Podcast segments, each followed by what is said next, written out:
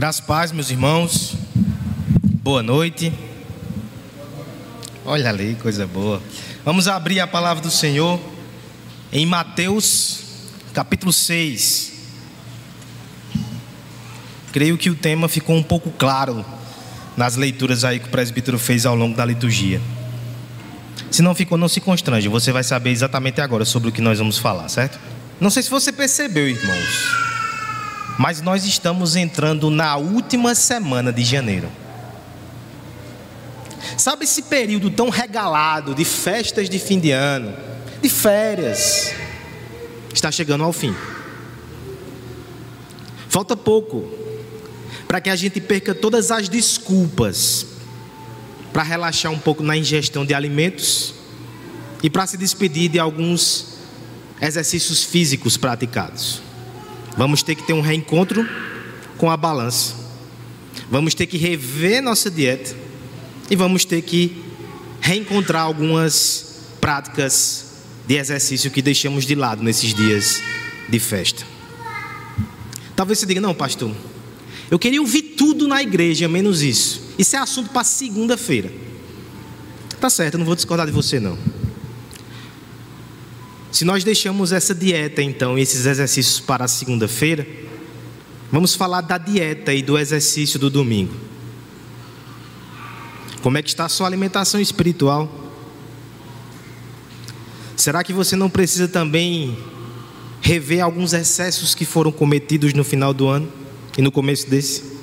Será que você não precisa reencontrar algumas práticas? Será que você não precisa reconsiderar a sua dieta?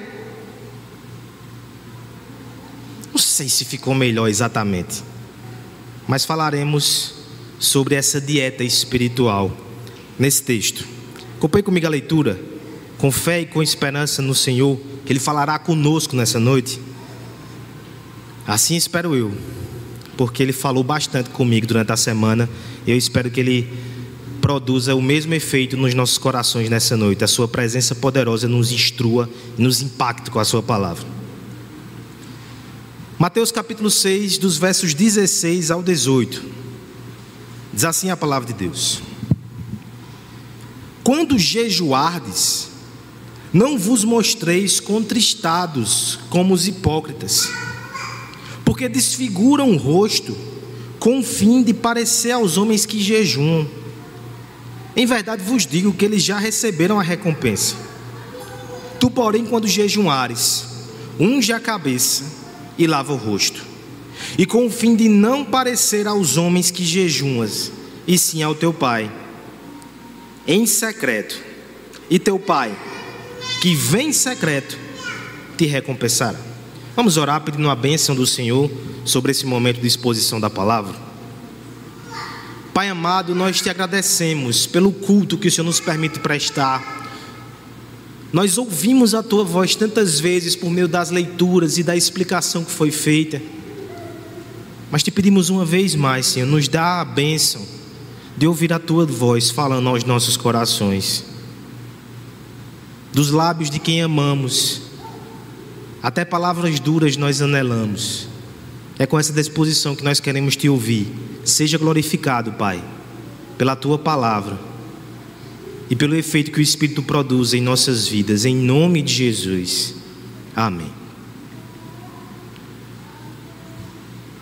Qual foi a última vez que você jejuou, irmão?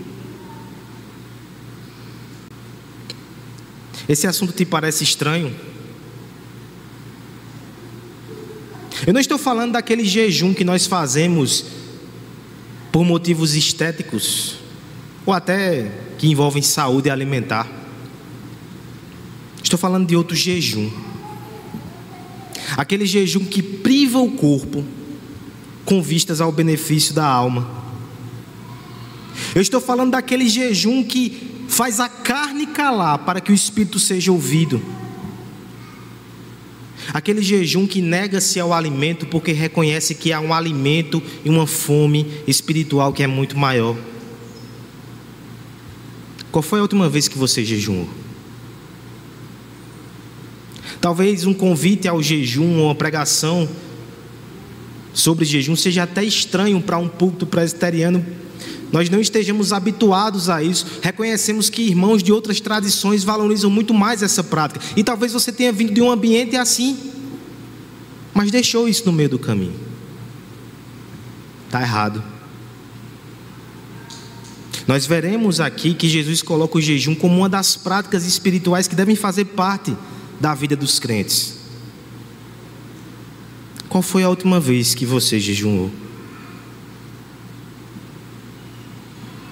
É claro que nós precisamos de instrução para isso. Eu reconheço também que dentro da igreja evangélica muitos incentivam a prática, mas os fazem, o fazem com alguns erros. Nós queremos deixar de lado o erro e abraçar somente aquilo que é bom, aquilo que é útil, a prática que é abençoadora. Até porque o jejum não é exclusivo da igreja evangélica ou a igreja cristã, por assim dizer. Os muçulmanos, eles devem jejuar no Ramadã. Os judeus no Yom Kippur. No catolicismo nós temos quaresma e outras datas com dietas alimentares bem restritas. Semana Santa ninguém come peixe. Não, come peixe, né? Não pode comer carne. E nós? Conhecemos até pessoas que jejuam por motivos políticos. Mas o nosso jejum, qual é a sua diferença? Como é que nós devemos fazer isso? Calma que Jesus vai nos ensinar nessa noite, nesse texto. Deixa eu recapitular pela última vez esse contexto. E de fato é pela última vez. Nós iremos passar para outra fase do Sermão do Monte semana que vem, se o Senhor permitir. A partir do verso 1, o nosso mestre, ele vem falando sobre práticas espirituais que, que são vivenciadas pelo discípulo. Basicamente são três: doar, verso 1 a 4, orar, versos 5 a 15, foram três pregações aqui, e por fim jejuar, versos 16 a 18. Olha que interessante, irmãos. O doar diz respeito à minha relação com o outro, isso é espiritual. O orar diz respeito à minha relação com Deus direta. Isso é espiritual, sem sombra de dúvidas. E o jejuar diz respeito à minha relação comigo mesmo, com o meu corpo e as minhas necessidades. Isso também é espiritual. A espiritualidade cristã abrange o outro, Deus e a mim mesmo. Já falamos então sobre doar, sobre orar, nos resta o jejuar nessa noite. O que é que Jesus nos ensina sobre o jejum? O jejum bíblico, segundo a sua palavra. Pelo menos três coisas nós extraímos desses três versos. Em primeiro lugar, irmãos, nós veremos que o jejum é uma prática comum aos cristãos. Em segundo lugar, nós veremos que o jejum é invisível para os homens. E por fim, em terceiro e último lugar, nós veremos que o jejum é recompensado por Deus. Vamos verificar cada uma dessas preciosas lições, dessas preciosas características do jejum bíblico no nosso texto. Leamos mais uma vez dos versos 16 ao 18. Eu peço que a igreja me ajude nessa leitura. Quando jejuardes,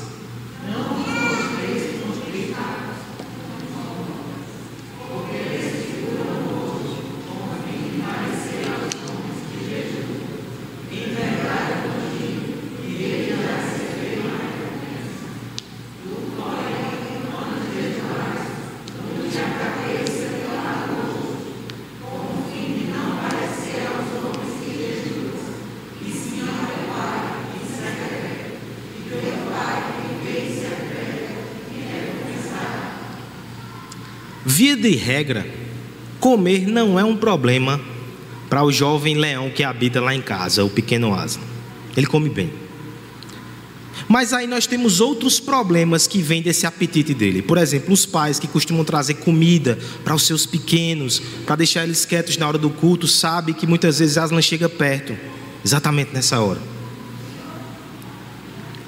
Mas existem outras questões que nos desafiam também. Por exemplo, como, como era difícil fazer com que aquele jovem rapaz, quando a gente colocava ele na cadeirinha, aguentasse esperar a oração para poder chegar junto do seu feijão.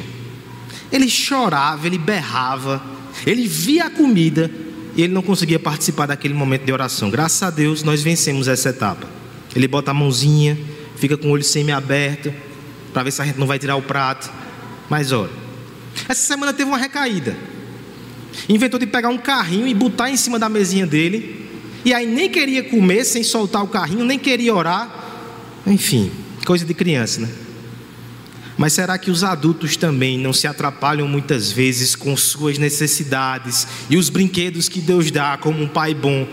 Isso atrapalha inclusive a nossa comunhão espiritual com Ele? É sobre isso que o jejum fala, irmãos. Essa semana eu fiz uma pesquisa sobre algumas definições. E eu entrego de bandeja para vocês no boletim. Tem lá reflexões. Quatro definições bem interessantes. Tem gente que é incrédulo, foi conferir agora, ver se estava mesmo. Algumas delas. Pastor Joel Bick, ele vai dizer que o jejum é uma, uma disciplina de negar o corpo seu sustento por um período, a fim de dedicar-se à busca por Deus. Nós negamos ao corpo algo, o seu sustento, para que possamos nos dedicar à busca por Deus. Os puritanos, de forma geral, eles tinham uma visão ainda mais positiva. O conceito era mais positivo. Eles diziam que no jejum a gente engorda a alma. Olha que bonito. Um pastor mais contemporâneo deu a explicação, porque ele disse o seguinte: que a rotina nos enreda e nos distrai. O jejum, portanto, é uma forma de silenciar a rotina para que a gente ouça e para que a gente busque a Deus com mais tranquilidade, com mais lucidez. Calvino, nas Institutas, ele vai colocar três motivos para jejuar. Guarde isso no coração. O primeiro deles, ele diz assim: Nós usamos o jejum para quebrar e subjugar a carne, a fim de impedir de agir de forma atrevida. Sabe o que ele está querendo dizer aqui? Muito do nosso processo de santificação, irmãos, é exatamente domar os impulsos da carne, que quer que a gente age de forma animalesca, atendendo esses impulsos. No jejum, a gente então aprende a ter mais disciplina e controle sobre o corpo. Isso é muito benéfico. Uma segunda razão que ele vai colocar é preparar a nossa alma para melhores orações e santas meditações. Qual é a ideia aqui? Existem momentos, existem ocasiões, existem orações, existem meditações que você precisa se preparar com o jejum para orar. E por fim, uma terceira razão é dar um santo testemunho da nossa própria humilhação diante de Deus, quando desejamos confessar nossa culpa diante dele. Às vezes é necessário revelar de forma muito prática o nosso quebrantamento, o nosso arrependimento diante de Deus. E o jejum é uma forma de mostrar isso. Que o nosso corpo está entristecido junto com a nossa alma, porque nós não estamos agradando ao nosso Senhor. Olha quantos motivos, olha quantas razões para o jejum.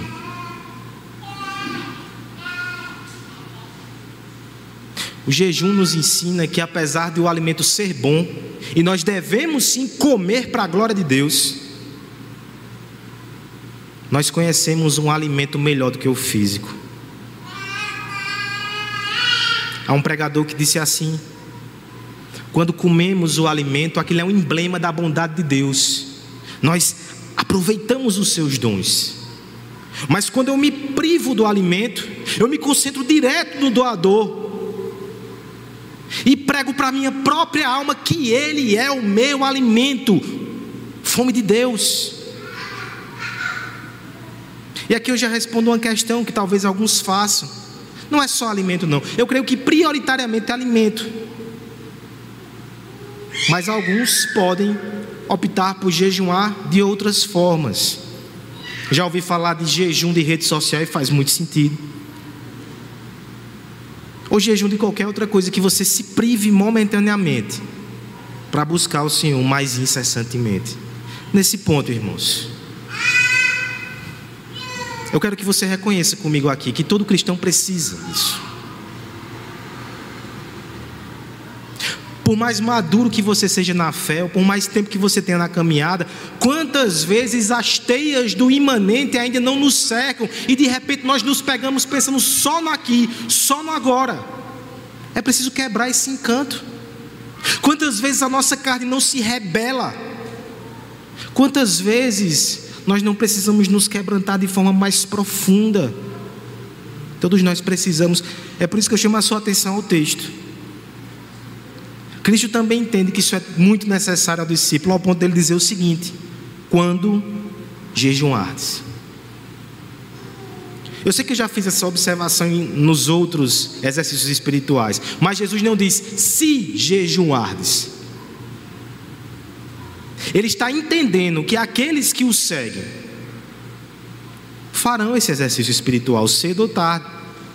Aqui ninguém pode legislar sobre frequência, datas ou dias. Não pode.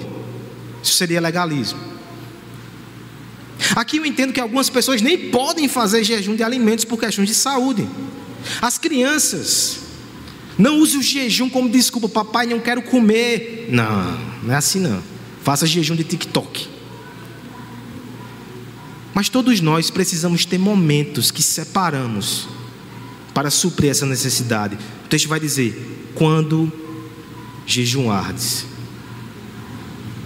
Inclusive, tem outro detalhe interessante aqui na passagem. Vai dizer assim: quando jejuardes, não vos mostreis contristados como os hipócritas, porque desfiguram o rosto com o fim de parecer aos homens que jejuam. Em verdade vos digo que já receberam a recompensa. Tu, porém, quando jejuardes, unge a cabeça e lava o rosto. O que é que significa isso? Eu vou adentrar mais profundamente nessa questão na segunda característica do jejum bíblico. Mas o que eu quero te colocar aqui é que ungir a cabeça e lavar o rosto é o ato mais básico de higiene de um judeu. Assim como a gente levanta, escova os dentes, assim deve ser. Letícia e Michelle estão aqui para confirmar, Vitor também. Deve ser assim, né? O judeu, ele ungia a cabeça e lavava o rosto. O que ele está dizendo é: haja como se fosse um dia normal.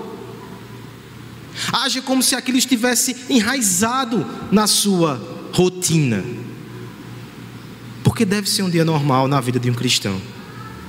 O dia que ele busca ao Senhor em jejum. O que for do contrário disso, talvez indique que nós estamos com problemas espirituais. Pense na seguinte situação.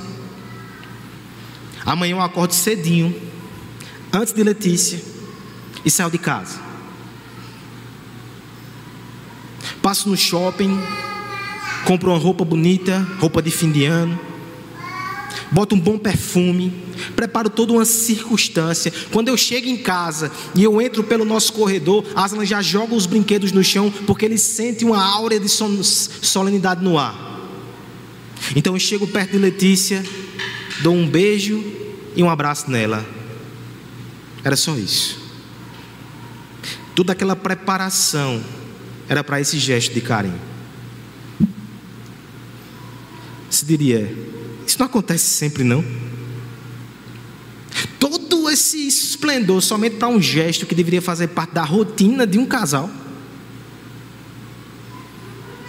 Quando nós alardeamos ou fazemos o jejum como se fosse algo muito extraordinário, estamos simplesmente dizendo que nos falta esse momento de intimidade com Deus e que esse relacionamento talvez ele esteja passando por um processo de esfriamento. Você tem motivos para jejuar, irmãos? Eu quero te demonstrar nessa noite e te incentivar a sair daqui com um coração desejoso. Eu quero que você reconheça a sua necessidade. Porque o jejum é uma das formas mais concretas de aprender a negar os impulsos da carne, a disciplinando para fins espirituais. O jejum nos ensina sobre prioridade, sobre esforço. Se você precisa vencer a sua carne e fortalecer o seu espírito, jejue. O jejum é também uma forma de sofrimento planejado, que anuncia ao nosso próprio coração a insensatez de entregar-se aos caminhos que Deus não planejou para nós como seus filhos. É um testemunho ao céu de que não desejamos mais contrariar o Senhor em favor dos nossos desejos carnais. Se você ama a Deus, odeia o seu pecado e quer ser mais santo, jejum. O jejum é uma proclamação inaudível de como nós necessitamos de Deus, mais do que alimentos. Precisamos daquele que nos supre paternalmente, seja em momentos de grande decisão, seja numa urgente necessidade, tudo isso são oportunidades para orar com essa intensidade e com essa postura de humildade. Você tem necessidades, jejue, irmão. O jejum é um tempo de encontrar-se com o Senhor de forma mais intensa, com menos distrações e com maior devoção. É uma bendita troca que nos lembra do Evangelho de Cristo. Nós apresentamos ao Senhor nossa fome e nossa carência, e Ele nos abastece com a Sua graça e Sua bendita presença. Se você quer mais da graça de Deus, se você quer mais de Deus, jejue. Que essa seja uma prática nas nossas vidas. Eu sei que alguns irmãos aqui às vezes viram a chave, saem de igrejas mais avivadas e vêm para a igreja reformada e parece que aqui a única prática espiritual que você vai fazer é meditar nas escrituras, pois essa escritura que você medita e deve meditar te manda jejuar, jejue. Não esqueça das práticas espirituais e devocionais, sua alma precisa. E o seu pastor está dizendo: você não pode dizer que não foi alertado. Jejum. Essa deve ser uma prática na nossa vida. Segunda marca do jejum bíblico, irmãos. Ele é invisível para o mundo. Quero pedir que mais uma vez vocês me ajudem com a leitura dos versos 16 a 18. Vamos lá, todos juntos? Quando jejuardes,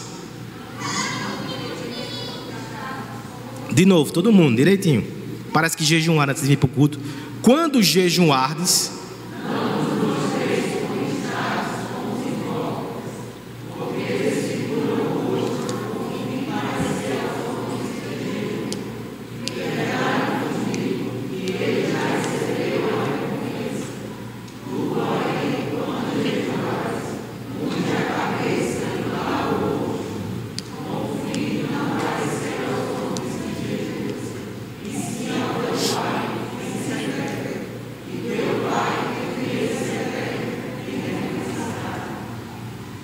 Deixa eu dar um breve testemunho dessa semana. E ele pode parecer positivo. Isso fere uma regra do púlpito. Mas é negativo. Eu me constrangi meditando nessa semana quanto tempo fazia que eu não jejuava.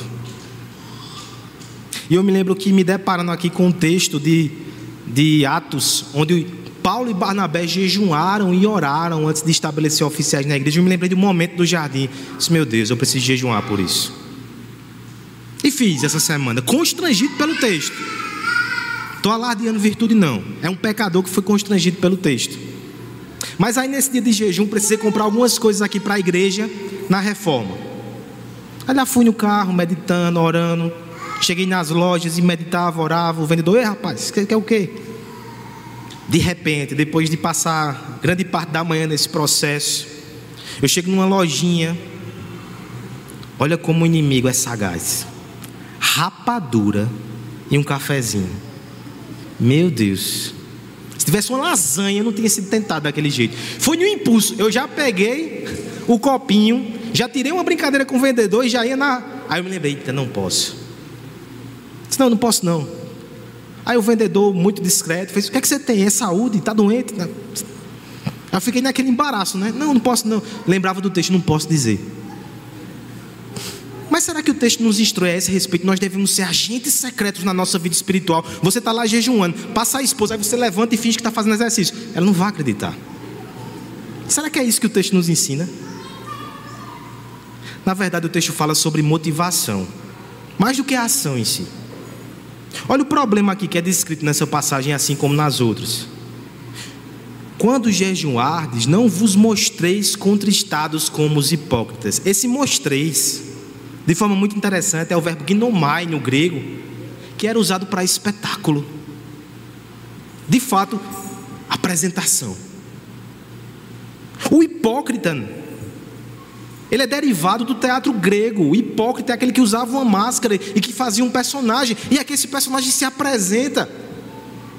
O que Cristo está ensinando aqui é não se apresentem ao mundo quando estiverem fazendo jejum, com a cara contristada, encenando, forçando, fingindo, alardeando. Porque quando fazem isso, Sabe quem é o destinatário da sua prática espiritual? O mundo. E na verdade, o jejum consiste em esquecer do mundo para buscar o Senhor. Olha como perverte a hipocrisia nesse exercício espiritual. Você devia esquecer do mundo e focar em Deus. Você está focando no mundo, adivinha quem você está esquecendo? De Deus. Aquilo não vai ter serventia nenhuma, tanto é que o texto vai dizer: não tem recompensa. A recompensa vai ser os homens acharem: nossa, que piedoso, que religioso. Só isso. Comentando essa passagem, Agostinho faz um alerta muito sério. Muitas vezes nós nos precavemos contra a ostentação de bens, talvez ostentação nas vestes, mas existe uma ostentação até de quebrantamento.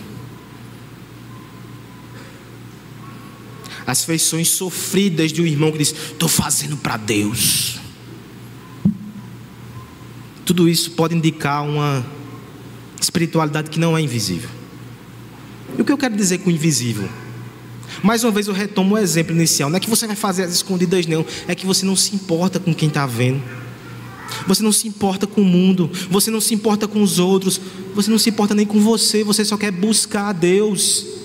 Esse é um antídoto, inclusive, para que a gente não fique orgulhoso porque está jejuando. Você não está pensando em você, você está invisível. É só Deus que você olha, é só Ele que você busca, e é assim que deve ser. Esse é o verdadeiro jejum. Ainda que os homens depois vejam os resultados, mas eles não são os alvos da sua prática espiritual. Lembra, por exemplo, de Daniel e seus amigos na corte de Nabucodonosor? Eles se recusaram a comer daqueles finos manjares e aquilo foi um tipo de jejum. Depois de alguns dias, a sua aparência era perfeita. Eles estavam mais saudáveis e mais vibrantes do que todos os outros. O mundo viu, mas o mundo não era o alvo. O alvo era Deus.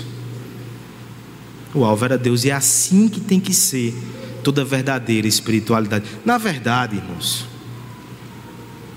se tiver, se tiver que mostrar alguma coisa para o mundo, mostrar a beleza de Cristo que está alimentando na sua alma, e não a feiura do seu orgulho espiritual. Faça cara feia, não. Eu estou falando de jejum, estou. Mas eu estou falando do seu serviço na igreja é para carregar a cadeira rindo. É para limpar a igreja, como nós fizemos aqui na, na cantata rindo. Não faça cara de sofrido, não. Sofra pelos seus pecados, mas sofrer pelo serviço a Cristo, porque está buscando a Deus. Fique invisível. Não se importe com os homens, não se importe com o mundo, importe-se com Deus. Eu lembrei de, uma, de um poema muito bonito enquanto estudava esse texto, da poetisa Mirtes Matias. Não sei se você já leu alguma coisa dela. É uma missionária batista que tem poemas lindos. Eu encontrei pelo Facebook da vida, quando ainda existia essa rede social antiga, não sei se você lembra. Ela tem um poema muito bonito que dizia assim: Há um Deus em sua vida. Eu vou ler dois parágrafos. O segundo se aplica mais ao nosso texto, mas o primeiro é tão bonito só para você entrar no embalo do que essa mulher diz. Ela diz assim: Quando te vejo tão acomodado ao mundo que te cerca, como a água que toma a forma do vaso que a contém, eu me lembro de um rei coroado de espinhos, arrastando uma cruz pelos caminhos, pela rua de Jerusalém. Segundo parágrafo lembra muito o texto que nós estamos lendo. Quando eu te vejo tão preocupado com rótulos e comodidades, tão desejoso de aparecer, eu me lembro de um jovem Deus perdido no deserto, onde só feras e anjos o podiam ver. Um dia, Deus se fez homem, e ele jejuou 40 dias no deserto. Ele esqueceu do mundo, ele buscou a Deus. Ele morreu numa cruz para que você tivesse vida nele. Esqueça o mundo. Olhe para Cristo. jejue invisivelmente para a glória de Deus. Nós precisamos aprender que é do lado de dentro, irmãos, que cresce e viceja a incomum rosa da devoção. É no cômodo da descrição, é sobre o teto da intimidade filial que a busca de Deus frutifica. Do lado de fora, só a agitação, só a vaidade. São solos que não são aptos para essa semente tão discreta. É no silêncio que a semente fecunda no chão. É o silêncio que mede a tua vitalidade espiritual. É certo que essa rosa incomum da piedade, ela vai convidar os olhos, ela vai trazer assunto aos ouvidos, mas esses olhos e esses ouvidos não são os destinatários primários da sua beleza. O interesse em Deus é o seu foco, é o seu encanto. E é somente quando essa ordem de preferência é observada que a nossa piedade torna-se observável pelos homens. Se não for assim, é religiosidade, é aparência, é hipocrisia. Busque ao Senhor em secreto. O verdadeiro jejum, o jejum bíblico, deve ser um comum aos cristãos, deve ser invisível para o mundo. E por fim, irmãos, deve, ele é recompensado pelo Senhor. Comum ao cristão, invisível aos homens e recompensado pelo Senhor. Vamos ler uma última vez esse texto, peço sua cooperação. Verso 16 até o 18, com força, irmãos. Quando jejuardes,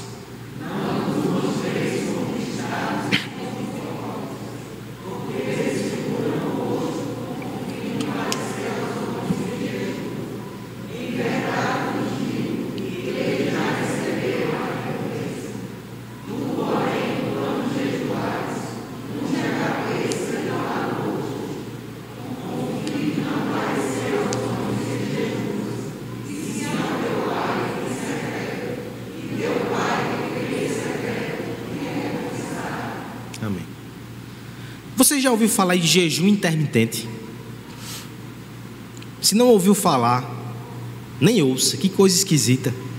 Você só come durante algumas horas do dia, o resto, meu filho, nada, só água. Mas por que as pessoas eles fazem uso de técnicas assim, que envolvem privação e sofrimento? Porque eles almejam um resultado. Essa semana eu vivenciei isso muito na prática. E vou falar com muito cuidado para não ter problemas em casa. Mas Letícia cortou o açúcar, depois ela teve uma recaída nas férias, agora cortou. De vez. Cortou massa, de vez. Cortou, meu Deus, cortou tanta coisa. E ela passa o dia lutando, porque ela tem uma vontade de comer o doce que eu nem entendo. Ela passa o dia pensando em doce. Só que ao final do primeiro dia ela chega para mim e diz: emagreci 100 gramas.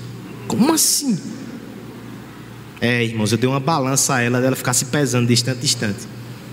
Aí ao final da semana, hoje mesmo, ela foi na farmácia e disse: quase um quilo. Nossa, que quantidade de açúcar é essa que você come normalmente? A recompensa da dieta é perder peso, né? E a recompensa do jejum? O que é que a gente perde? O que é que a gente ganha? Eu espero que você não tenha mais dificuldade quando Jesus fala sobre recompensas nas práticas espirituais. Tem recompensa para doação, tem recompensa para oração e tem recompensa para o jejum. Não é errado desejar recompensas, com dois critérios, no entanto. Primeiro, se você está procurando em Deus segundo o que ele prometeu na palavra, se é promessa de Deus, bota debaixo do braço e vai. Não é pecado, não, você está honrando ele que te deu essa promessa. Em segundo lugar, se você não usa isso como barganha, um motivo de chantagem, até porque a recompensa pode ser só galardão. E esteja satisfeito. Não vai ser aqui, mas vai ser na eternidade. Você não deve fazer com interesses primários na recompensa, mas ela vem. Ela vem. A Bíblia nos ensina a orar e jejuar, inclusive quando nós temos causas. O rei Davi orou e jejuou quando seu filho estava doente. Mas veja a diferença: ele não fez aquilo como barganho, como chantagem. Quando o Senhor levou o seu filho, ele bateu o pó do rosto, ele levantou, lavou o rosto e continuou louvando e exaltando o Senhor. É assim. Você pode jejuar por causas, você só não pode fazer chantagem com Deus. Ele não tem obrigação. Uma coisa eu sei, ele vai dar o melhor para você, mas talvez não seja o que você está pedindo. Mas o jejum vai ser tão abençoado que seu coração vai ser confortado. Quais são as recompensas? O texto fala sobre recompensa. Ele diz que no verso 17: o hipócrita recebe a recompensa dos homens. Hum. Aplausos, comentários, likes. É, é isso. Quais são as recompensas de Deus?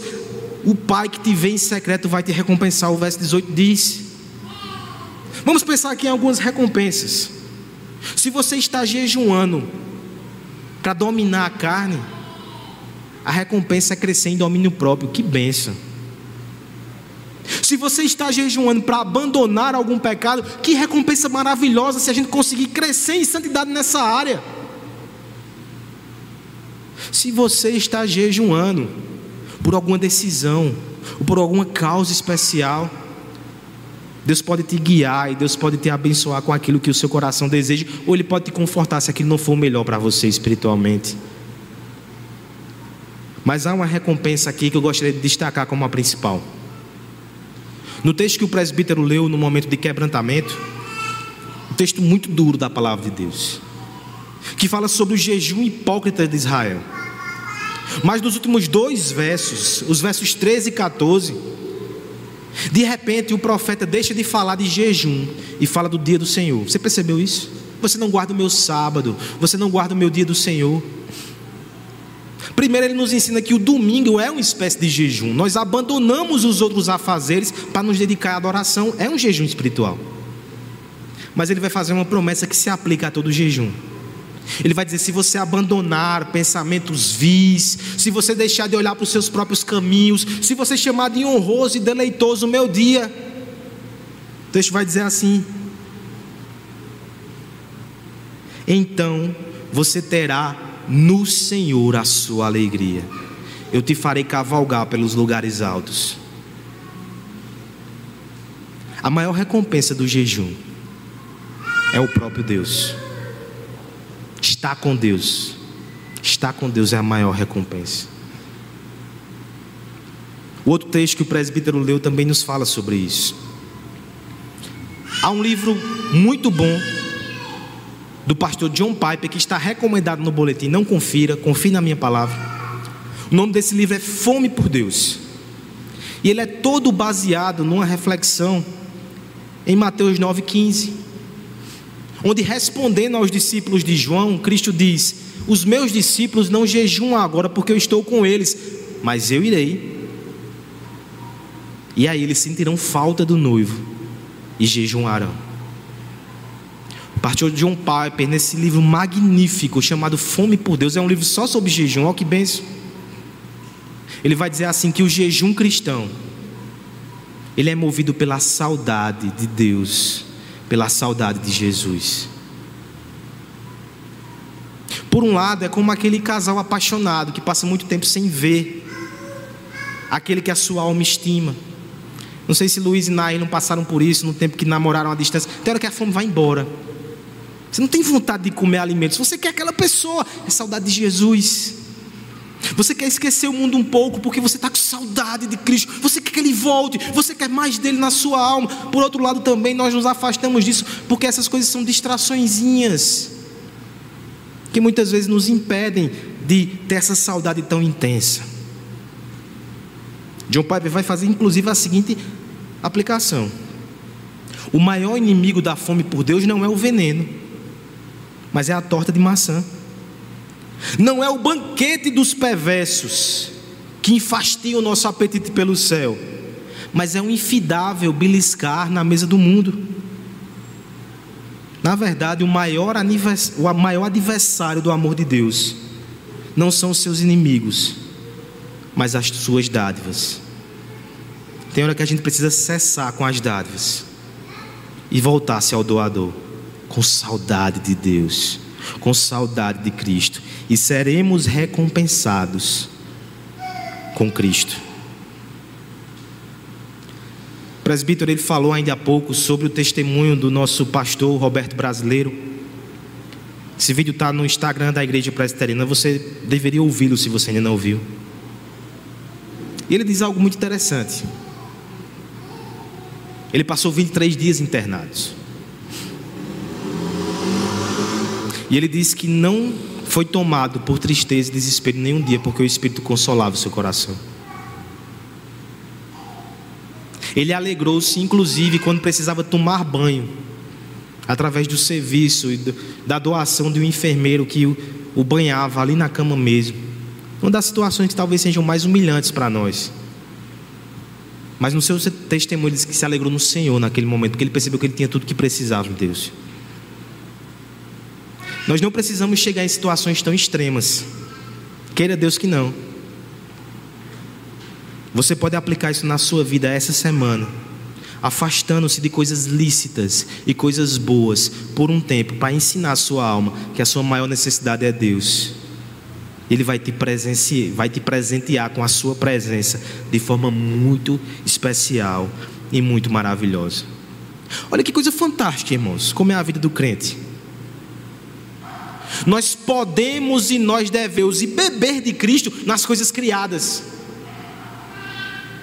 Há três semanas atrás, em Colossenses 1, eu falei sobre isso. Cristo está em tudo. Então você desfruta da criação e acha Cristo e alimenta a sua alma de Cristo.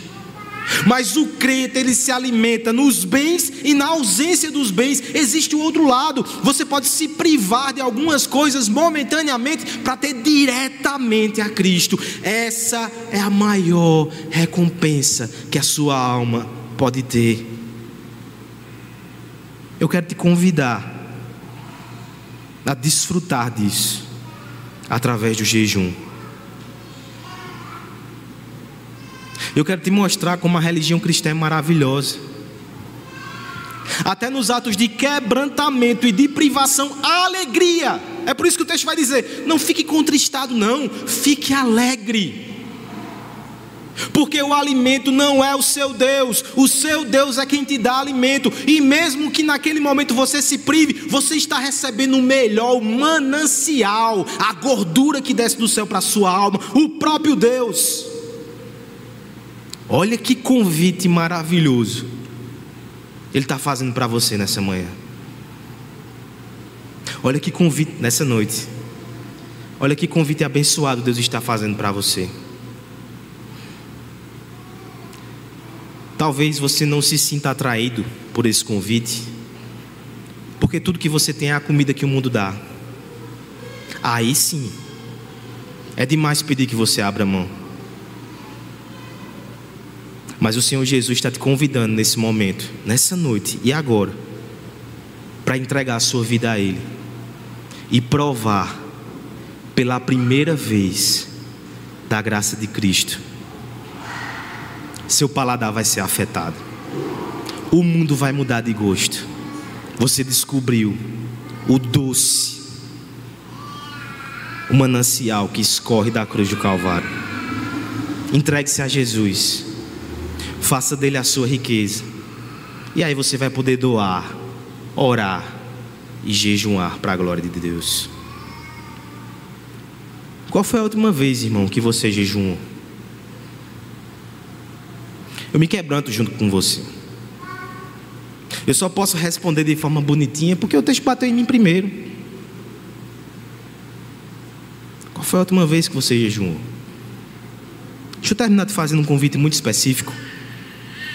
Alguns dias atrás, o sínodo da Igreja Presbiteriana aqui na Paraíba, ele moveu-se em misericórdia aquela questão lá de Manaus e o descontrole que está havendo ali na saúde pública, aquela situação terrível. Três ações foram feitas: uma doação, uma transferência de valor para comprar cilindros de oxigênio, e nós participamos disso através dos nossos dízimos. Mas teve uma segunda ação que eu quero fazer com você hoje à noite.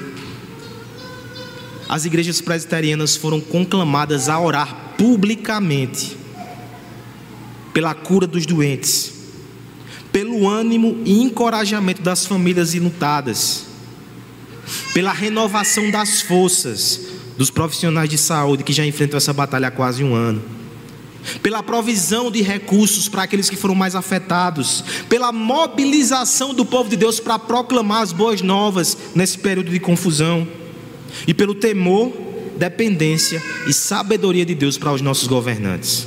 Nós faremos essa oração. Uma doação, uma oração. Olha que curioso. O último ato, eu acho que você já sabe o que foi. As igrejas e as famílias e os indivíduos presbiterianos aqui na Paraíba foram conclamados para participar de um jejum sem dia. Essa semana o desafio fica para você. Qual é o dia melhor para você? Talvez só a parte da manhã ou o dia todo, se você consegue. Mas ore em jejum pela crise sanitária em Manaus. Lembre-se que orações importantes e momentos urgentes pedem jejum e oração. Vamos fazer a oração. Eu conto com você no jejum essa semana por essa causa e por outras que Deus pode colocar no seu coração. Vamos orar, concluindo esse sermão e também pedindo pelos irmãos lá de Manaus. Enquanto isso, a equipe de música pode se aproximar, que nós iremos entoar um cântico também em resposta ao nosso Deus. Os pedidos de oração estão no boletim aí, certo? Para você orar com sua família também durante a semana. Mas vamos orar. Pai amado, Pai bendito, nós te agradecemos pela tua palavra que nos instrui. Quão poderosa é a tua palavra para corrigir o nosso coração. Te agradecemos porque ouvimos hoje sobre um convite maravilhoso para te buscar de forma mais intensa, seja por quebrantamento, seja por alguma causa, seja só para ter mais de ti, Senhor. Leva o teu povo a te buscar intensamente através do jejum também, Senhor. Nós jejuamos e nós oramos e jejuaremos e oraremos como igreja pela situação do estado de Manaus, Senhor. Tem misericórdia daquele povo. Que o Senhor possa entrar com provisão e recurso para que o oxigênio chegue àqueles que não conseguem respirar. Vem confortar a família dos enlutados, Pai, que choram os seus mortos. Vem restabelecer e vem curar aqueles que estão enfermos. Vem minorar os efeitos dessa crise sanitária naquela localidade e aqui também, Senhor. Eu te peço pelos profissionais de saúde, o sustenta e renova as suas forças. Eu te peço pelos políticos, Pai que tanta tristeza trazem ao nosso coração, quebranta o coração desses homens, que eles tenham um pingo de temor e um pingo de dignidade para cuidar da vida das pessoas, que é para isso que eles foram instituídos nesses cargos, Pai. Tem misericórdia. Tem misericórdia da própria população, que muitas vezes, mesmo na fascinação, peca. Traz quebrantamento, Senhor, para Manaus. Traz recurso para Manaus. Traz tua graça, Pai em nome de Jesus. Amém.